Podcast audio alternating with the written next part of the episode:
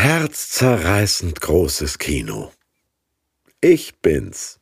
Das ändert alles. Josef gibt sich zu erkennen. Aus 1. Mose, Genesis 45. Josef konnte nicht länger an sich halten vor allen, die um ihn herstanden, und er rief: Lasst jedermann von mir hinausgehen. Und stand kein Mensch bei ihm, als sich Josef seinen Brüdern zu erkennen gab. Und er weinte laut und sprach zu seinen Brüdern: Ich bin Josef. Lebt mein Vater noch? Und seine Brüder konnten ihm nicht antworten, so erschraken sie vor seinem Angesicht. Er aber sprach zu seinen Brüdern: Ich bin Josef, euer Bruder, den ihr nach Ägypten verkauft habt. Und nun bekümmert euch nicht und lasst es euch nicht leid sein, dass ihr mich hierher verkauft habt, denn um eures Lebens willen hat mich Gott vor euch hergesandt. Denn es sind nun zwei Jahre, dass Hungersnot im Lande ist, und sind noch fünf Jahre, dass weder Pflügen noch Ernten sein wird. Verkündet meinem Vater alle meine Herrlichkeit in Ägypten und alles, was ihr gesehen habt. Eilt und bringt meinen Vater hierher. Und er küsste alle seine Brüder und weinte an ihrer Brust. So zogen sie hinauf von Ägypten und kamen ins Land Kanaan zu ihrem Vater Jakob und verkündeten ihm und sprachen: Josef lebt noch und ist Herr über ganz Ägyptenland. Aber sein Herz blieb kalt, denn er glaubte ihnen nicht. Da sagten sie ihm alle Worte Josefs, die er zu ihnen gesagt hatte, und als er die Wagen sah, die ihm Josef gesandt hatte, um ihn zu holen, wurde der Geist Jakobs, ihres Vaters, lebendig.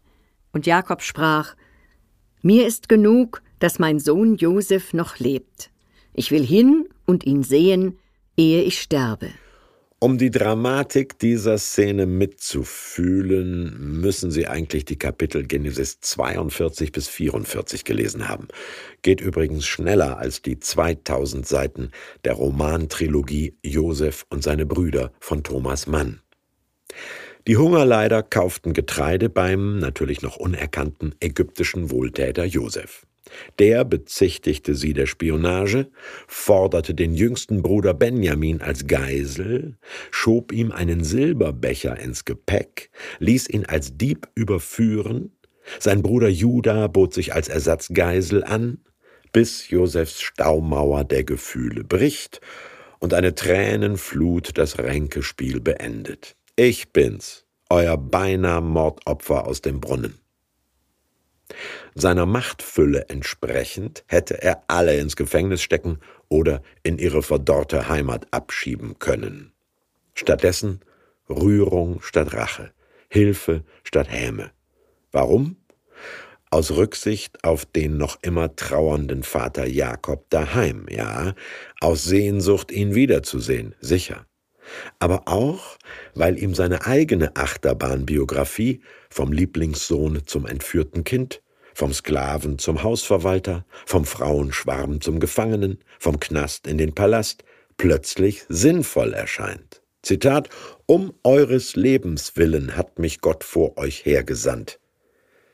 Ich kam nach Ägypten und hier an die Macht, weil Gott euch retten will, euch, meine schurkische Mischpoke.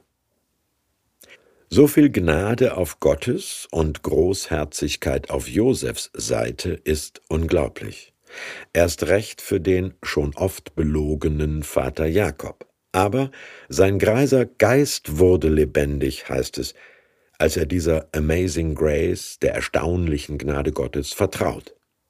Opa Jakob schafft den Umzug nach Ägypten, die Nachfahren der Josefs Sippe werden jahrhundertelang ein gutes Leben an den Ufern des Nil führen, familiärer Neustart und Heilung der Beziehungen gelingt am besten, wenn sich alle Beteiligten eines jahrelangen Dramas vergeben können.